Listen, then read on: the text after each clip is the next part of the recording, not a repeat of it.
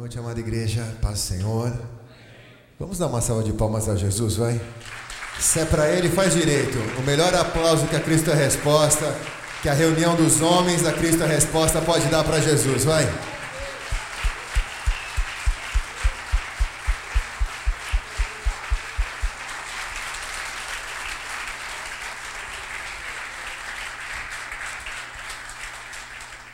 Para mim, pastor, é uma alegria poder estar aqui servindo a Deus e podendo, de alguma maneira, oferecer um pão fresco para todos os homens que estão reunidos aqui, porque para vir segunda-feira à noite na igreja chovendo desse jeito tem que ser homem de verdade. E eu queria ministrar os homens de Deus que aqui estão. E antes de falar dos homens de Deus propriamente, porque de Deus a gente já conhece bastante a gente precisa resgatar alguns conceitos de ser homem primeiro, para depois se tornar homem de Deus. E resgatar esses conceitos de masculinidade dentro dessa geração que nós estamos vivendo é de suma importância para que a família seja salva. Então eu queria te convidar a abrir a palavra do Senhor no livro de Mateus, capítulo 13, versículo 24. Quem achou diz amém. Eu trago os irmãos da Bola de Neve para eles me ajudarem no amém nessa hora, mas eles não falaram, entendeu? Quem achou, diga amém.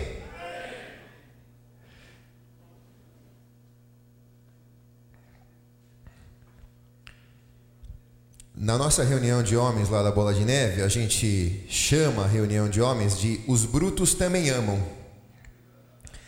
E, e Deus nos chamou para amar. O verdadeiro homem tem que saber amar porque Deus é amor. Eu queria falar essa noite sobre o que é ser o macho alfa. Então, se você for anotar, anota, porque eu demorei 20 anos para descobrir o que eu vou te falar em alguns minutos aqui. O que é ser um macho alfa dentro do reino de Deus. Mateus capítulo 13, versículo 24 diz assim: Propôs-lhe outra parábola dizendo: O reino dos céus é semelhante ao homem que semeou a boa semente no seu campo. Até aí. Coloque a mão sobre a palavra, Pai. Eu quero te agradecer pelo privilégio de poder estar essa noite diante dos meus irmãos e a tua palavra que está sendo ministrada para nós, ela é a palavra viva, rema, que ela salte deste livro e que ela venha servida na nossa vida. Nós pedimos a ti, Espírito Santo, que tudo aquilo que o Senhor precise ministrar à nossa vida, o Senhor ministre de tal forma que todos que entraram aqui não saiam da maneira que entraram, mas saiam daqui transformados pela tua palavra. A começar por mim também, Senhor, porque me esvazio de mim, nada tenho a dar. O Senhor sabe quanto eu também preciso dessa palavra sobre a minha vida, para que eu não seja condenado naquilo que eu prego, mas para que eu seja pré-aprovado. Eu te peço que seja o Senhor a anunciar essa mensagem a todos nós essa noite em nome de Jesus. Quem concorda diz amém. E amém. Vamos dar uma salva de palmas a Jesus como verdadeiros homens de Deus, vai.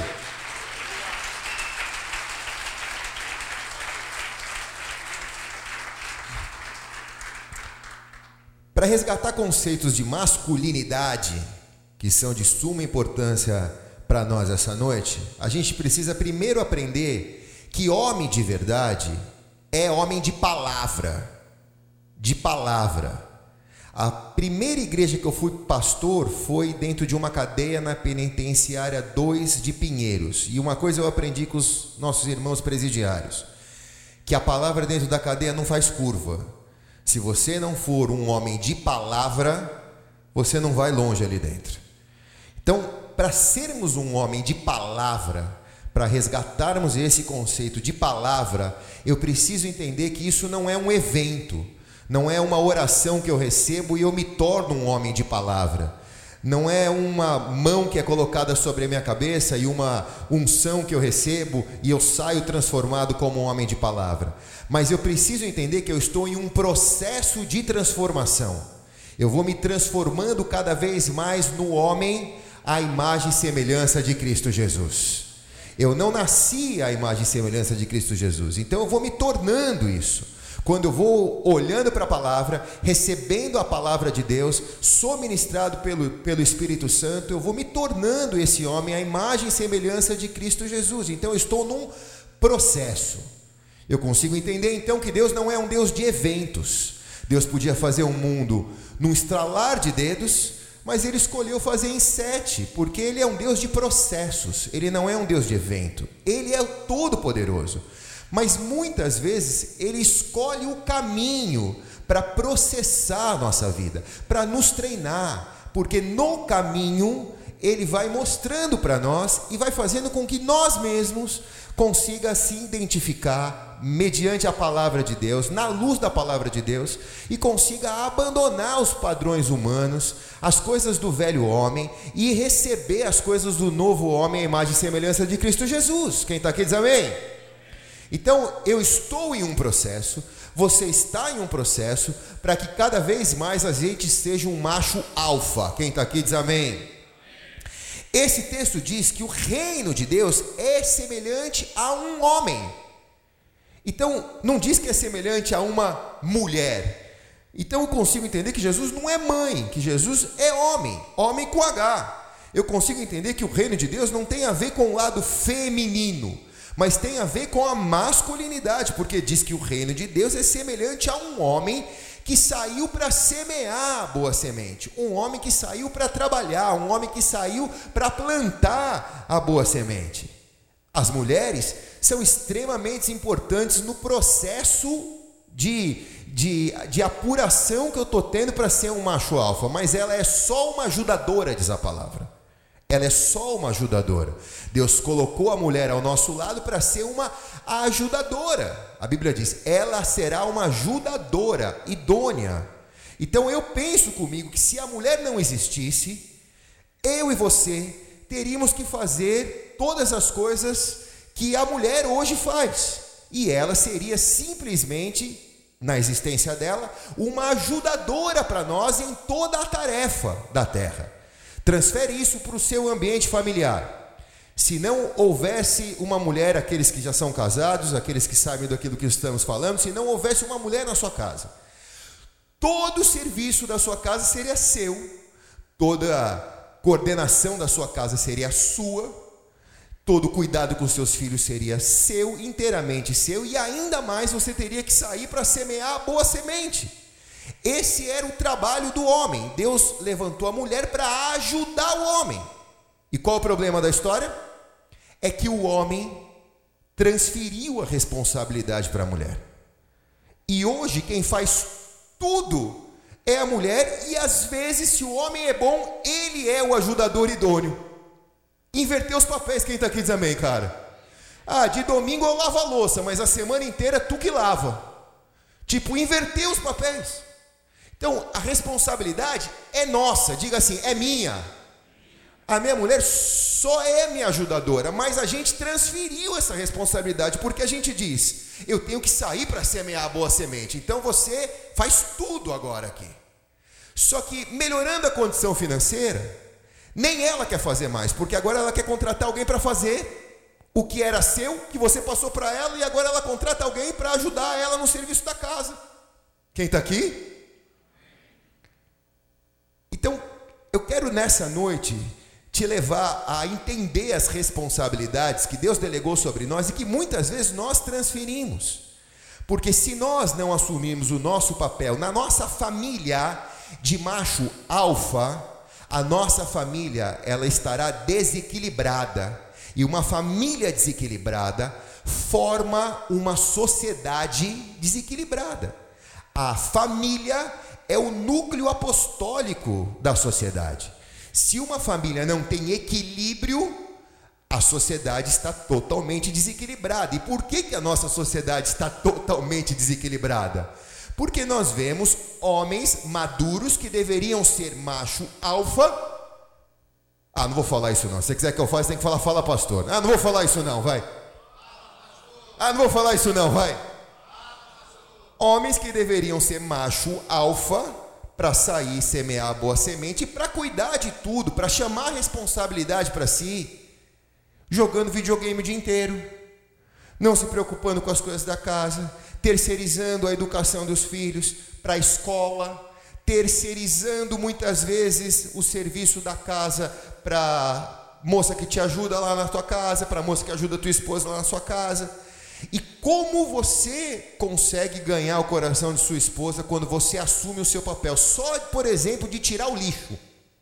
Quando você tira o lixo, ela fala: O que, que aconteceu? Que oraram, oraram por ele? Que, que, que foi? Que água que ele bebeu lá na igreja, né? Posso beber? Eu pergunto isso, ah, não vou falar isso não, vai. Pergunto isso porque, pastor, outro dia eu fui pregar numa igreja super tradicional e tinha uma água assim bonita, tinha essa, essa mesma redinha assim, ó, tava em cima, a água tava lá. Eu estava tentando cumprir o protocolo da igreja ali para não desrespeitar o pastor que tinha me convidado. Estava tentando fazer tudo certinho e a água estava ali. Eu estava com sede. Então eu olhei para a água, a água olhou para mim. Eu falei, ah, acho que eu posso tomar. Eu tirei a redinha e tinha uma irmã sentada na primeira cadeira. Eu vi que a irmã começou a tremer, assim, como se Jesus estivesse voltando. E, e ela olhou para mim, eu olhei para ela, eu não estava entendendo, achei que ela ia orar por mim, me dar uma palavra, alguma coisa assim. Eu, eu peguei a água e bebi. Eu vi que ela quase infartou na primeira cadeira. Depois eu fui saber que era a água da consagração do pastor, que estava 40 anos lá, esperando a água para tomar tal. Era a água benta evangélica da igreja lá.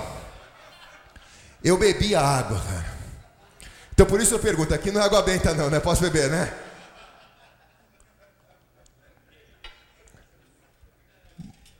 Mas quando uma transformação poderosa dessa acontece na nossa vida, nossa esposa olha pra gente e fala: Cara, o que, que aconteceu? Está querendo ter alguma coisa comigo hoje?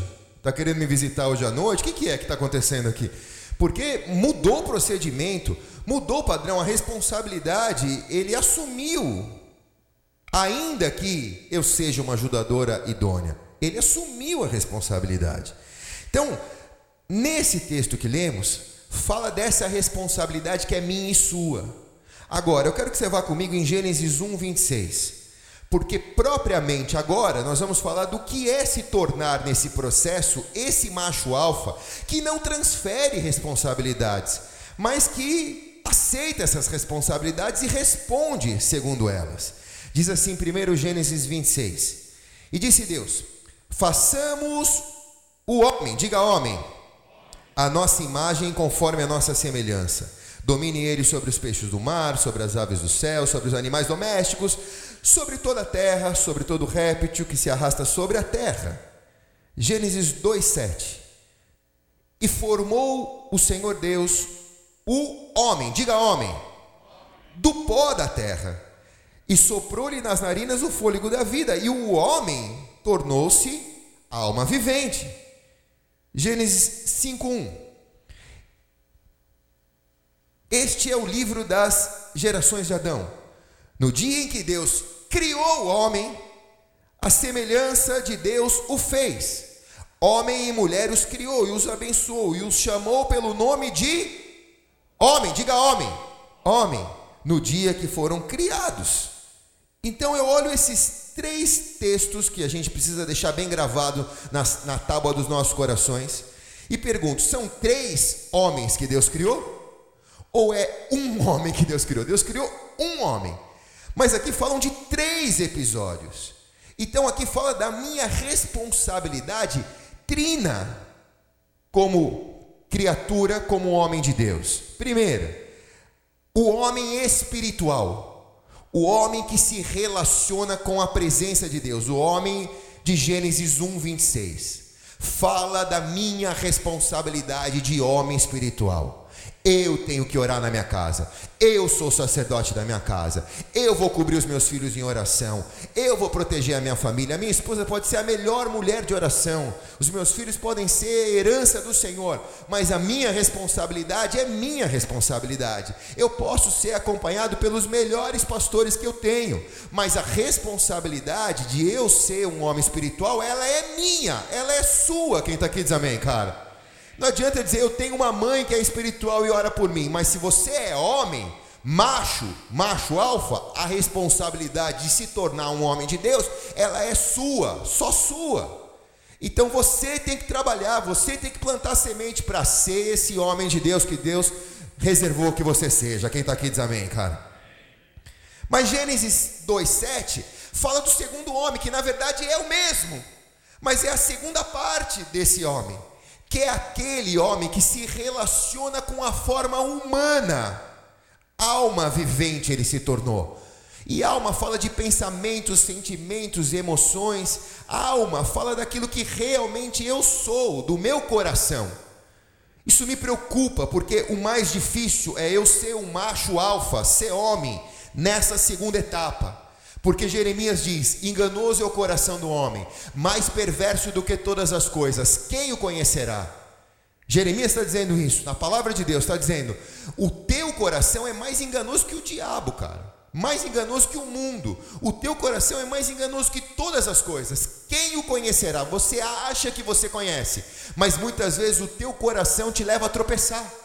Os teus pensamentos, os teus sentimentos, as tuas emoções muitas vezes te tiram do centro da vontade de Deus. Então, como é difícil ser homem, homem, macho alfa nessa área emocional. Porque muitas vezes as expectativas do meu coração sempre estão além daquilo que Deus espera que eu seja. Eu quero fazer a vontade de Deus, mas se a vontade de Deus puder ser adaptada à minha vontade, vai ser melhor assim. Porque se não for assim, talvez eu procure um lugar onde as minhas expectativas humanas sejam atendidas. E isso não é ser homem. Isso é ser covarde. Quem está aqui diz amém, cara. Olha a pessoa que está do teu lado e fala: seja homem, não seja covarde, cara. Não foge. Não foge. Quando o fogo começar a pegar, fica na fogueira que Deus está te processando para te fazer um homem melhor, cara. Não foge. Ah, tá com crise, tá com não sei o que, tá com... não foge, fica na fogueira, cara. Fica na fogueira. Deixa Deus te usar no momento mais difícil que você está sendo promovido com isso. Quem está aqui? Tornar macho alfa, na forma humana, também fala de como eu cuido do templo do Espírito Santo, que é o meu corpo. Então, muitas vezes, eu não fumo, eu não bebo, mas eu me mato na comida. Então, eu estou fazendo tão mal para o templo do Espírito Santo como se eu bebesse, como se eu fumasse, como se eu me drogasse. Então, eu não estou aqui para falar de padrão de beleza humana, que isso é relativo. Isso é relativo tá? Se você está acima do peso, se sente bem, está com saúde, tudo bem, glória a Deus por isso e vamos em frente, cara.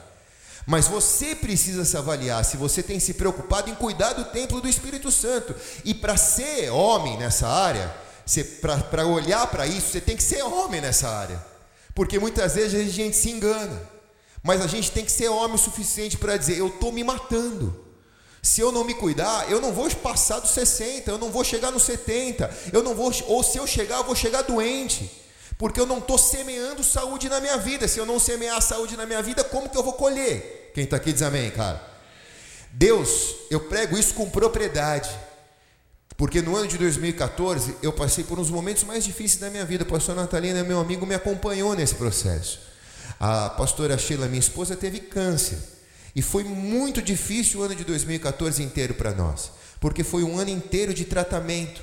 E eu me vi passando por momentos de vale da sombra da morte, porque ela é a melhor parte de mim, ela é minha costela, eu não consigo me imaginar funcionando sem ela. Eu tenho dois filhos maravilhosos, a Maria de 12 e o Daniel de 7. Ela é uma pastora excelente, eu não consigo imaginar a igreja funcionando sem ela. Eu não consigo imaginar a minha casa funcionando sem ela, eu não consigo imaginar eu criando os meus filhos sem ela. Então eu comecei a entrar em, em pânico. Por quê? Porque eu não consigo me ver sem ela. E eu poderia considerar a possibilidade de Deus querer levá-la naquele tempo. Então eu passava entre o espírito e entre a carne o ano inteiro.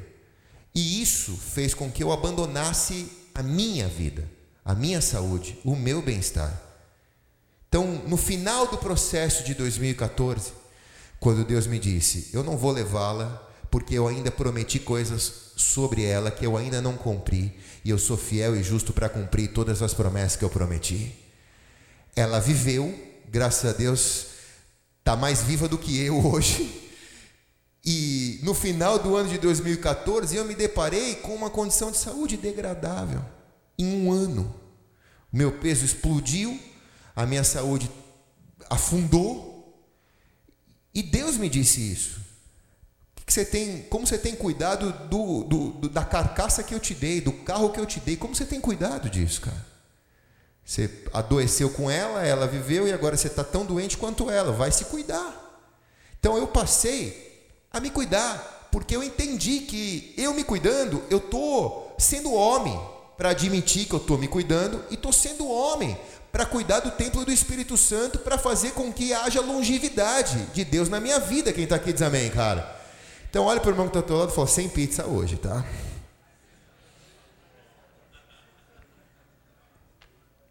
É você que vai saber o que é certo e o que é errado. Eu não estou aqui para dar nenhuma doutrina de nutrição para você, tá? É você que sabe qual é o seu limite. É você que sabe se você come um pedaço, dois pedaços, se você come a pizza inteira. Mas a Bíblia diz que glutonaria é pecado. Então eu preciso saber se eu estou comendo para mim ou se eu estou comendo para me enganar. Então, ser um homem na forma humana, macho, alfa, é uma pessoa que sabe as motivações do coração, tem domínio próprio, tem controle, tem controle e consegue equilibrar a vontade própria com a vontade de Deus. Eu tenho as minhas próprias vontades, mas que seja feita a tua vontade, assim na terra como é no céu. Assim eu oro todo dia. Quem está aqui diz amém, cara. Seja feita a tua vontade na terra, assim como é feita no céu. Não é a minha vontade, mas é a tua, Senhor. A minha vontade é essa, mas que a sua prevaleça sobre a minha. Amém ou não? Ser homem o suficiente para admitir as suas fraquezas, os seus momentos de dificuldade. Gênesis capítulo 5, versículo 1 fala do terceiro homem que é o homem social, é o homem que se relaciona com a sociedade. Então, para que eu seja um macho alfa e a minha família esteja estabilizada, em harmonia, eu preciso ter esses três homens funcionando aqui dentro de mim: o homem espiritual, o homem físico e o homem social, aquele que se relaciona com a sociedade que não vive num mosteiro evangélico, mas que frequenta uma igreja, uma igreja verdadeira, que não é uma igreja virtual, é uma igreja verdadeira, onde eu congrego, onde eu sento com os irmãos, onde o pastor tem que ficar falando, olha para o irmão que está do lado, tem que ficar olhando para o irmão que está do lado, não aguento mais olhar, não aguento mais repetir, mas você tem que fazer, porque isso é igreja verdadeira. Quem está aqui diz amém, cara. Essa é a igreja verdadeira. A igreja virtual fala tudo que você quer ouvir, mas não te leva para onde Deus quer te levar. Mas a igreja verdadeira, ela coloca a mão na ferida, porque a Bíblia diz: fiéis são as feridas feitas por um amigo, e enganosos são os beijos do inimigo. Então é melhor eu frequentar uma igreja verdadeira e ser muitas vezes confrontado com a palavra de Deus para me tornar um homem melhor, para sair um verdadeiro homem, do que a uma achar uma igreja virtual que, que comece a lamber as minhas feridas e que não me leve a me curar. Então, a pior coisa que pode acontecer é eu me enganar, achar que eu estou sendo formado um homem de Deus, e eu não estou sendo formado um homem de Deus. Já leva 20, 30, 40 anos que eu estou servindo a Deus, mas eu não estou me parecendo com Jesus. Eu estou ficando muito machucado, mas pouco macho alfa eu me tornei nisso. Por quê? Porque eu sempre procurei ouvir aquilo que eu queria e não aquilo que Deus quer falar. Quem está aqui diz amém. Tem homem aqui ou não? Posso ouvir um amém aqui bem grosso? Amém ou não? Aí, leão. Estar em desarmonia com isso produz desequilíbrio na vida, cara. E isso gera famílias fracas. Famílias fracas geram uma sociedade decadente. As pessoas hoje em dia elas estão buscando a igreja perfeita. E não existe igreja perfeita. Não é a bola, não é a Cristo, não é a Assembleia. Porque igreja é só um templo com endereço e com CNPJ. A igreja verdadeira é família. A reunião das famílias forma uma igreja verdadeira. Onde dois ou mais estão reunidos no nome dele, ele ali está. Isso é a igreja verdadeira. Então, se as famílias são fracas por falta de macho, por falta de homem dentro da casa, as famílias são enfraquecidas, a igreja é fraca e uma igreja fraca, a sociedade é decadente, porque a igreja é a luz do mundo. E se a gente não brilhar a luz nas trevas, quem vai brilhar? Então eu preciso aprender a me posicionar como um homem de Deus. Ainda que você não tenha sua própria família e ainda esteja sobre a tutela dos seus pais, seja um homem de Deus sendo um bom filho para os seus pais, para sua mãe. Se você já tem a sua própria família, seja o sacerdote, o cabeça da sua casa, seja um homem de Deus, seja um macho alfa e salve a sua família, porque não existe nada mais que está sendo combatido nos dias de hoje do que a família. A família é a única instituição criada por Deus antes do pecado lá no Éden. A única. E o diabo veio, não veio para destruir a igreja, porque a igreja só ajuda a família a ser família. O diabo veio para destruir a família. O alvo não é destruir a igreja, o alvo é destruir família. Porque família destruída, igreja vira mera reunião evangélica. Quem está aqui, diga amém. Então você precisa defender a tua família. Tua família está sendo alvo, você precisa proteger a tua família. Pastor, como que eu protejo? Orando. Como que eu protejo? Estando aqui na reunião de homens sendo ministrado, aprendendo a ser macho, me, se posicionando, defendendo, lutando, orando, dobrando o joelho no chão. Se Deus te deu uma mulher de oração, glória a Deus por isso. Se Deus não deu, ora para que ela se torne essa mulher de oração. Luta por isso. Quem está aqui diz amém.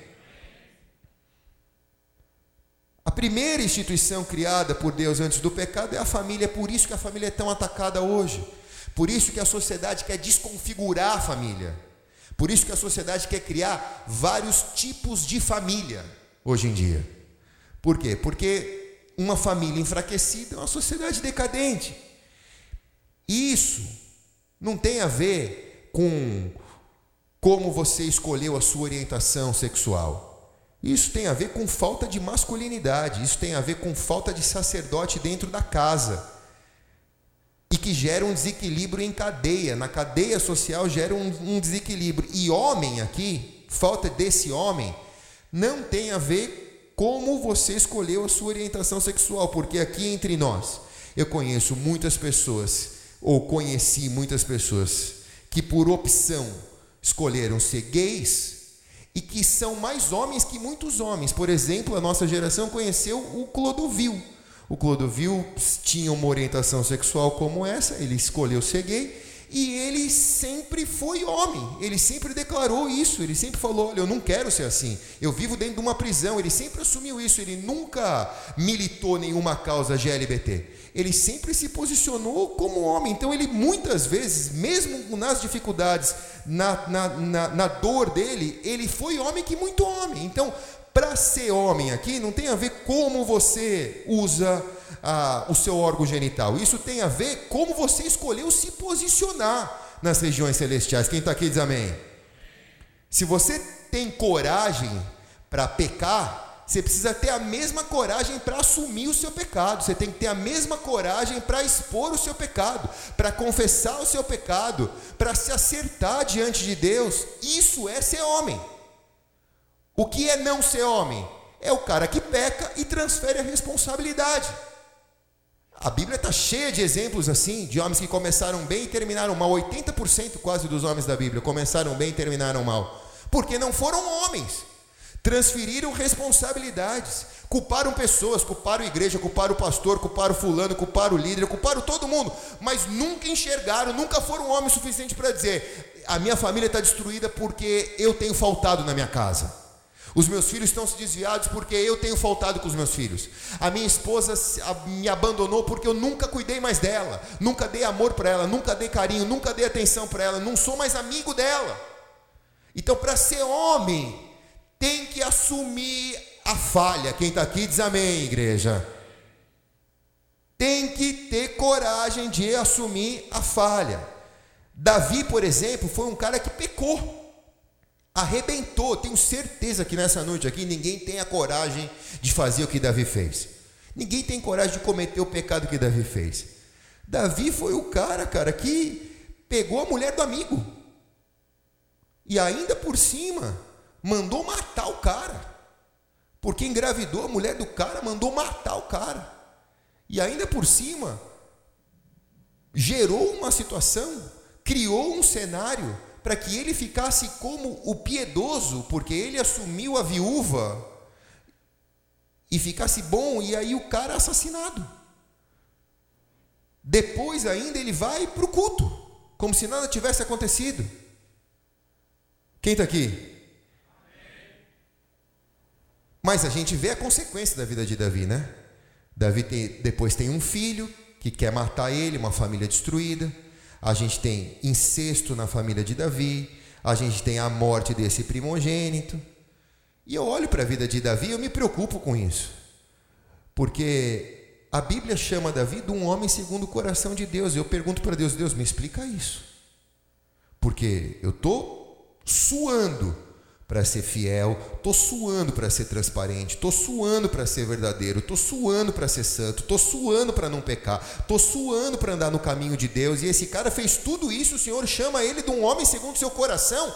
Me explica isso, Deus. Quem está aqui? Adão, por exemplo, teve uma queda tão dura quanto a de Davi, uma queda moral tão dura quanto a de Davi. Porque Adão pecou um pecado tão sinistro quanto o de Davi, porque Adão pecou contra Deus, não havia contra quem pecar, ele pecou contra Deus. Deus disse: Não coma dessa árvore. Aí a serpente vai, o diabo vai através da vida da serpente e diz: Come, certamente não morrerás. Tipo, Deus está errado, quem está certo sou eu que estou te falando. E ele comeu. A Eva pegou, comeu, deu para ele e ele comeu. Mas ele morreu. Morreu como? Morreu para ter uma vida com Deus. Não conseguiu entender o que Deus tinha para ele. Por quê? Porque se Deus não faz acepção de pecados, se Deus não faz acepção de pessoas, eu consigo imaginar que Deus ele faz diferença entre Davi e Adão. E aqui é o X da coisa. Recebe essa, essa chave aí no teu espírito. Porque se os dois pecaram e tiveram uma queda moral tão dura, porque um pecou contra Deus, outro pecou contra Deus, um arruinou, o outro também arruinou. Porque um é chamado um homem segundo o coração de Deus e o outro não, que foi feito à imagem e semelhança de Deus. Porque a consciência do pecado é o maior sinal de masculinidade. A consciência do pecado é o maior sinal de masculinidade. Aquele que admite que pecou, esse é homem. À luz da palavra de Deus. Quem está aqui diz amém, cara. Adão simplesmente disse, quando Deus chegou para ele: Não fui eu, foi a mulher que tu me deste. Quem está aqui? Agora, quando Deus chegou para Davi, Davi disse o quê? Fui eu. Fui eu, Deus. O negócio é comigo, fui eu que pequei. Não condena Israel, não mata ninguém, não precisa exterminar ninguém, porque fui eu que pequei. Deixa a bomba vir na minha casa. Vou segurar o rojão aqui, porque fui eu que pequei. Eu fui canalha. Eu peguei a mulher do meu amigo. Eu mandei matar ele. Eu fingi que ela ela engravidou no tempo certo. Eu fiz tudo errado. Fui eu, cara. Ele se joga no chão e ele admite. É a mesma diferença que eu vejo entre ele e Saul, que também foi rei Saul. Agora olhe bem para cá. Foram ungidos pela mesma pessoa. A Bíblia diz, você pode procurar lá. A Bíblia diz que Samuel, quando vai ungir Saul rei, ele pega o vaso de azeite e unge Saul rei de Israel. O vaso é feito por mãos humanas. Então o que Deus está querendo dizer é: Saul, você será um rei segundo o coração dos homens. Você é uma resposta da necessidade humana. Você vai governar para agradar as pessoas. Você é a resposta da expectativa que eles têm. Você é ungido por mãos humanas. É ungido, mas é fruto da expectativa humana das pessoas de terem um rei em Israel. Mas aí Deus entra para ungir Davi rei, é o mesmo profeta que vai ungir Davi rei. Você conhece a história? Ele chega lá na casa de Jessé, os filhos não estão ali, e vai, vai, vai, cadê o menino? Cadê o menino? Cadê o menino? Está lá Davi, manda buscar Davi. Vem Davi, o menininho. Não era nem contado pelo pai. E Samuel pega o chifre de azeite. E aí o chifre, o chofar, não é feito por mãos humanas, é feito por mão de Deus. E Deus está dizendo: Eu vou ungir esse cara, ele vai ser rei, e esse cara é um homem segundo o meu coração. Por quê? Ele tem pecado tanto quanto Davi, ele tem pecado tanto quanto Saul, ele tem pecado tanto quanto a mim, tanto quanto o pastor, só que ele é homem, cara. Quando ele peca, ele assume que ele peca. Quem está aqui diz amém, cara. Então o que eu quero te levar a entender é que o verdadeiro homem não é aquele que mete o louco.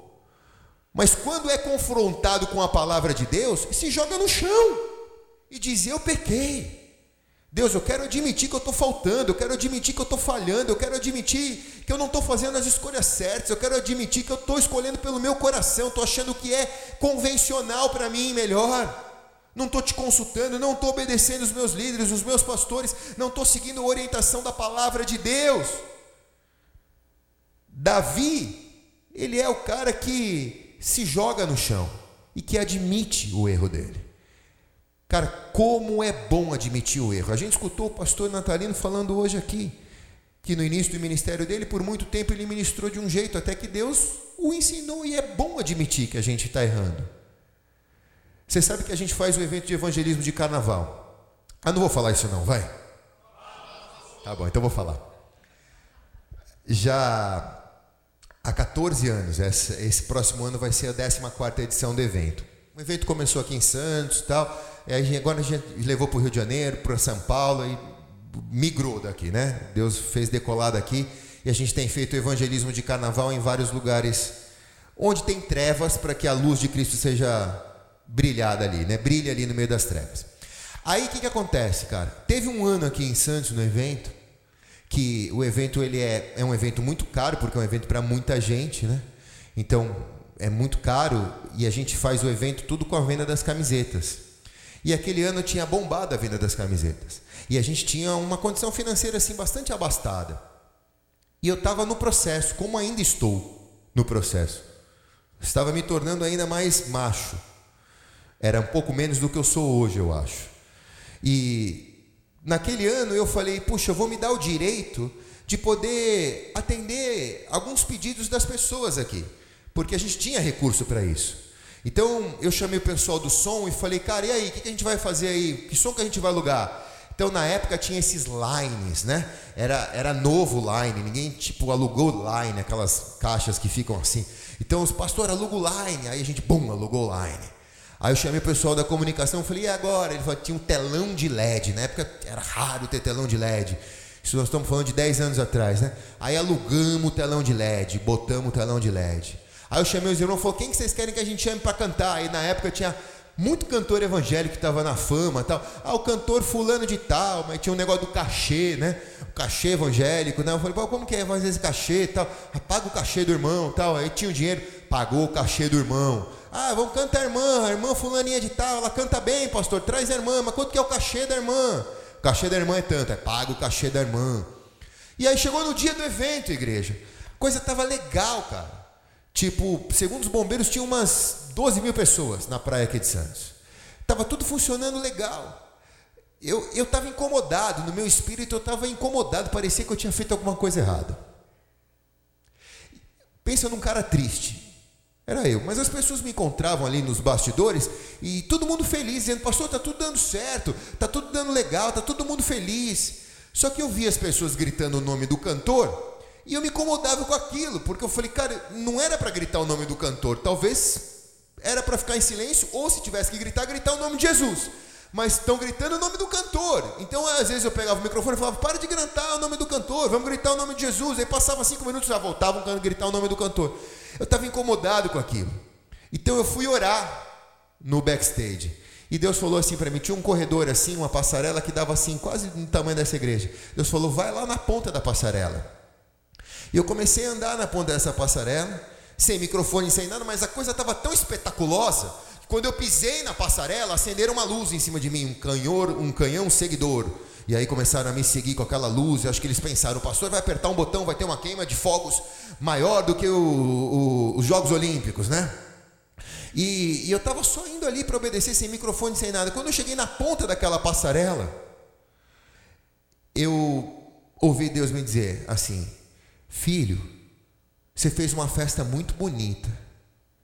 E eu ia responder para Deus assim, quando eu converso com Deus, eu, eu, eu, é muito rápido a conversa minha com, minha com Deus, é meio papo de louco assim, mas é assim mesmo, tá? Eu, eu penso em falar, mas antes de eu falar, Deus já respondeu, porque Ele já sabe que eu vou falar, mas eu já pensei o que eu ia falar, mais ou menos assim. Fica até o fim que você vai entender. Aí eu pensei, em, eu fiz, fiz a frase, a minha frase era: Deus, Senhor, eu fiz tudo isso para ti, mas eu não consegui nem começar a dizer. Deus já veio e me disse: Você fez uma festa muito bonita, filho, mas você esqueceu de me convidar para essa festa. Quem está aqui diz amém. Tem que ser homem para ouvir isso. Tem que ser homem para ouvir isso. E eu ainda quis argumentar com Deus, porque eu ainda fiz uma segunda frase. E a minha segunda frase era assim: Mas eu aluguei o melhor som, Deus, eu aluguei o melhor telão, eu trouxe os melhores cantores. Eu fiz a frase. Mas quando eu ia falar, eu não consegui nem falar, porque Deus veio e falou assim para mim: eu não me importo com som, nem com telão e nem com os cantores.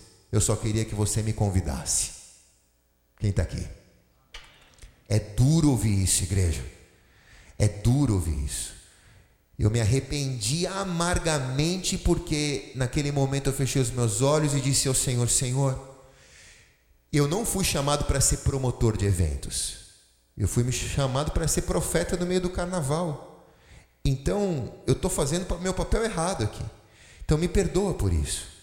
Porque eu não vou me preocupar com quem vai cantar, qual é o som, qual é o telão, porque não tinha nada errado com o telão, nem com o som, e nem com o cantor que estava cantando, que as pessoas gritavam o nome dele, se ele tomasse a glória para ele, era problema dele com Deus. O problema ali, sabe quem era? Meu coração. Eu era o problema. Porque eu achei que eu estava fazendo para Deus, mas eu estava fazendo para mim. Eu estava fazendo o melhor para mim, não o melhor para Deus. Eu estava me enganando. Então eu fui homem o suficiente para admitir e dizer para Deus: Senhor, eu nunca mais vou fazer isso. E a partir daquele dia, todos os anos, quando eu chego no evento de carnaval, eu levanto as mãos e pergunto: Senhor, o senhor veio? E várias vezes o Senhor me diz: Cheguei antes que você aqui. Mas eu tive que ser homem para admitir que eu estava fazendo algo errado e que estava me enganando nisso. Então eu queria que nessa noite você olhasse para dentro de você e que antes de ser homem de Deus, você avaliasse quão homem você tem sido ou quão você não tem sido. Quanto você deixou da sua masculinidade? Quanto você deixou de ser um macho alfa? É fácil se tornar de Deus. O difícil é ser homem primeiro, a imagem e semelhança de Deus todos esses conselhos da parte de Deus que Ele ministrou essa noite para mim e para você, que isso é para mim também, amém, irmãos? Isso é para mim também. Sejam aplicados essa semana. Sejam aplicados. Não tem nada errado da sua esposa fazer as coisas na sua casa, mas começa a ajudar ela a fazer.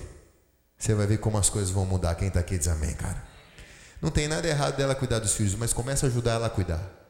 Não tem nada errado de você assistir televisão, mas procura desligar a televisão e dizer: agora nós vamos orar aqui.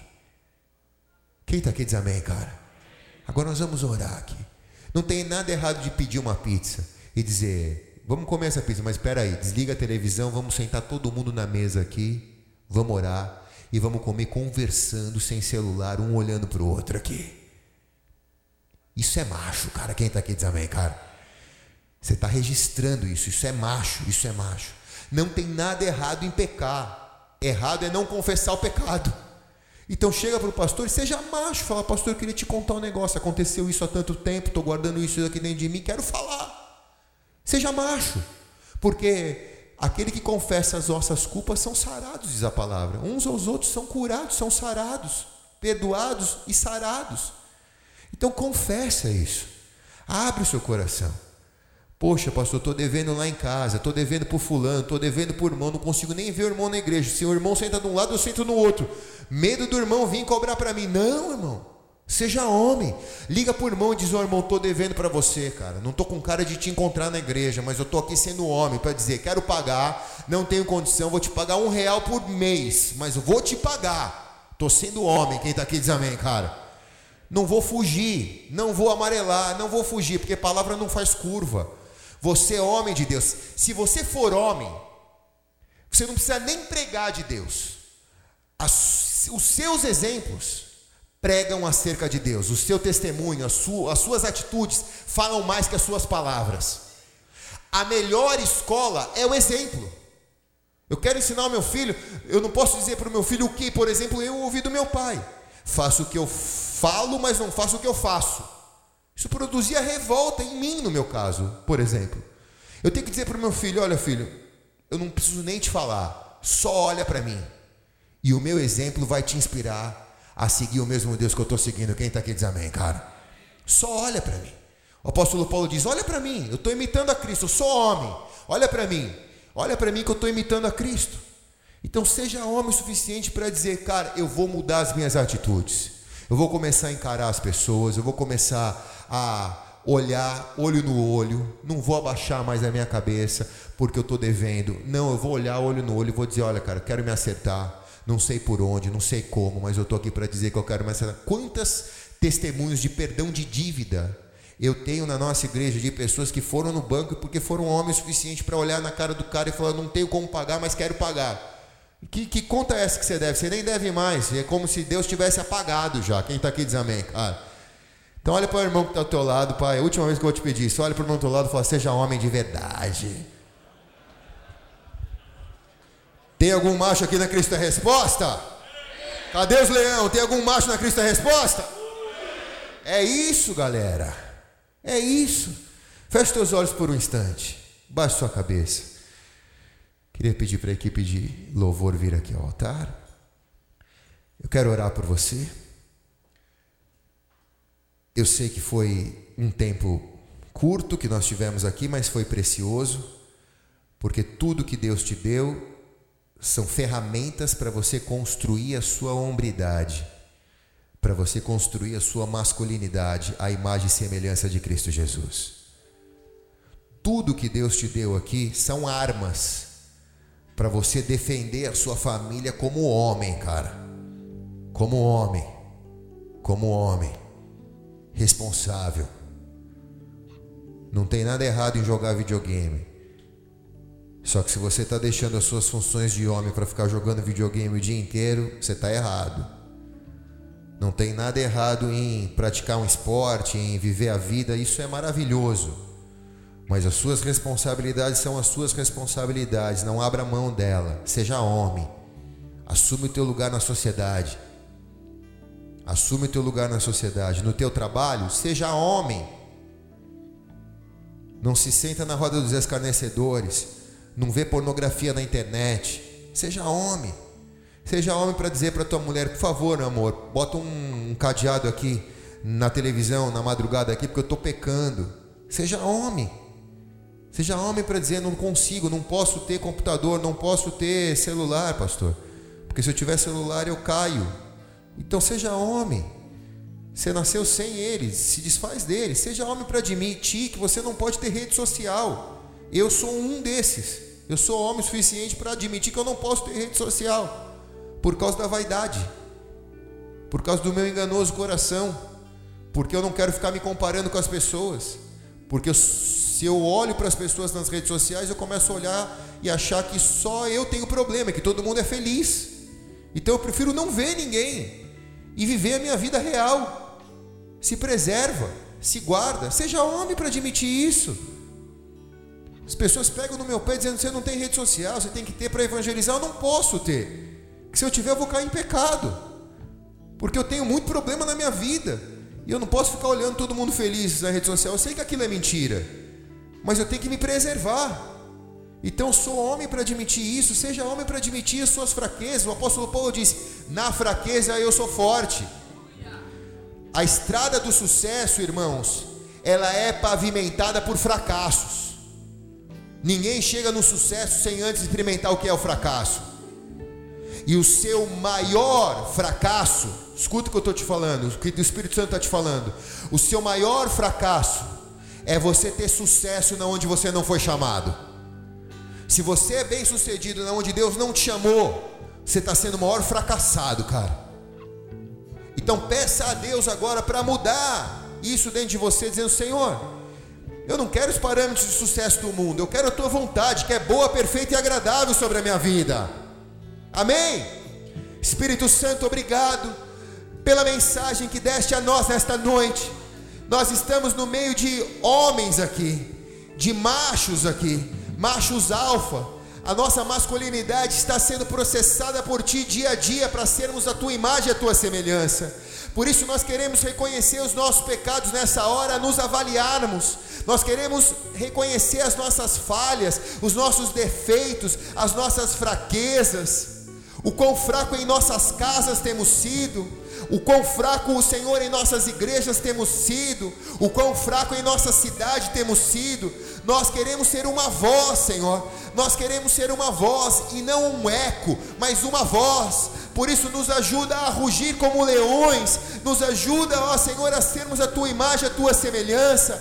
Por isso, nessa hora, Pai, nós assumimos o nosso papel de cabeça, de sacerdote na nossa casa, para que venhamos a surpreender a esposa que concedeste a nós, para que venhamos a surpreender os nossos filhos, os nossos netos, para que venhamos a surpreender, Senhor, os nossos funcionários, aos nossos chefes, aqueles que se relacionam conosco na universidade, na escola, para que venhamos a surpreender com caráter, Deus com caráter de homem de Deus, com caráter de homem de Deus, porque o teu poder nós temos, mas nós queremos ter caráter, Senhor. Queremos ter caráter, Senhor, para sermos conhecidos como homens de caráter, homens de caráter, que a nossa postura, o nosso posicionamento chame a atenção, Deus, na nossa sociedade. E as pessoas digam como esse cara é diferenciado, e a gente possa dizer: é por causa do nosso Deus, é por causa do nosso amado Jesus. Por isso, nessa hora, visita-nos aqui poderosamente.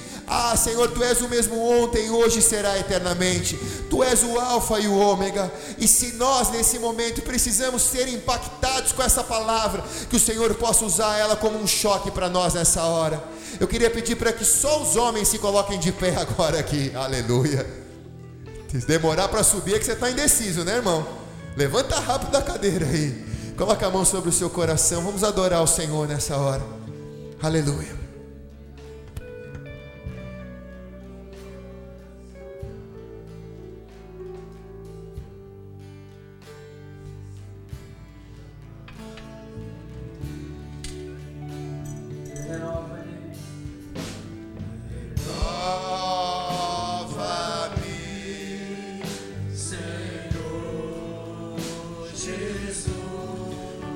Ao Senhor, levante suas mãos com liberdade.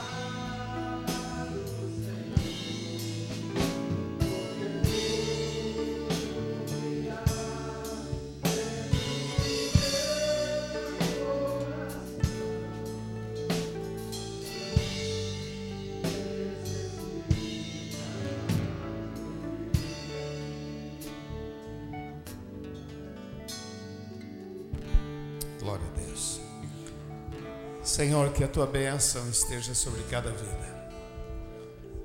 Nós recebemos a tua palavra, Senhor, o desafio, a orientação, ó Pai. Nós recebemos esta palavra. Queremos, ó Deus, avançar. Que cada um aqui seja a tua presença dentro da sua família. Homens de verdade, homens que inspiram. Pai, nós precisamos de Ti. Muito obrigado, Senhor. Repete comigo, diga Senhor Jesus. Eu recebo a tua palavra, o desafio. Eu quero fazer diferença dentro da minha casa, na igreja. Eu quero honrar o teu nome. Dá-me da tua graça, em nome de Jesus. Vamos aplaudir nosso Deus.